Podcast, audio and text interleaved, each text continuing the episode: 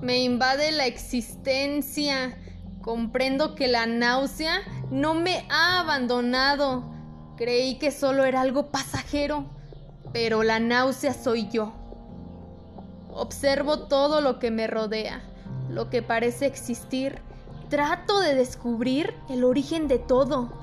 ¿Por qué existe ese árbol? ¿Esa silla? ¿Esas casas?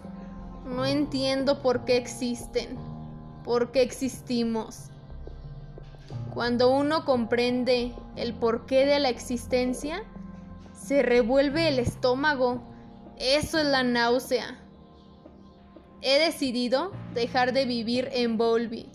Me iré a París. Por fin ha llegado el gran día. Hoy sábado estoy frente a Annie. Estoy nervioso. Ella ha cambiado.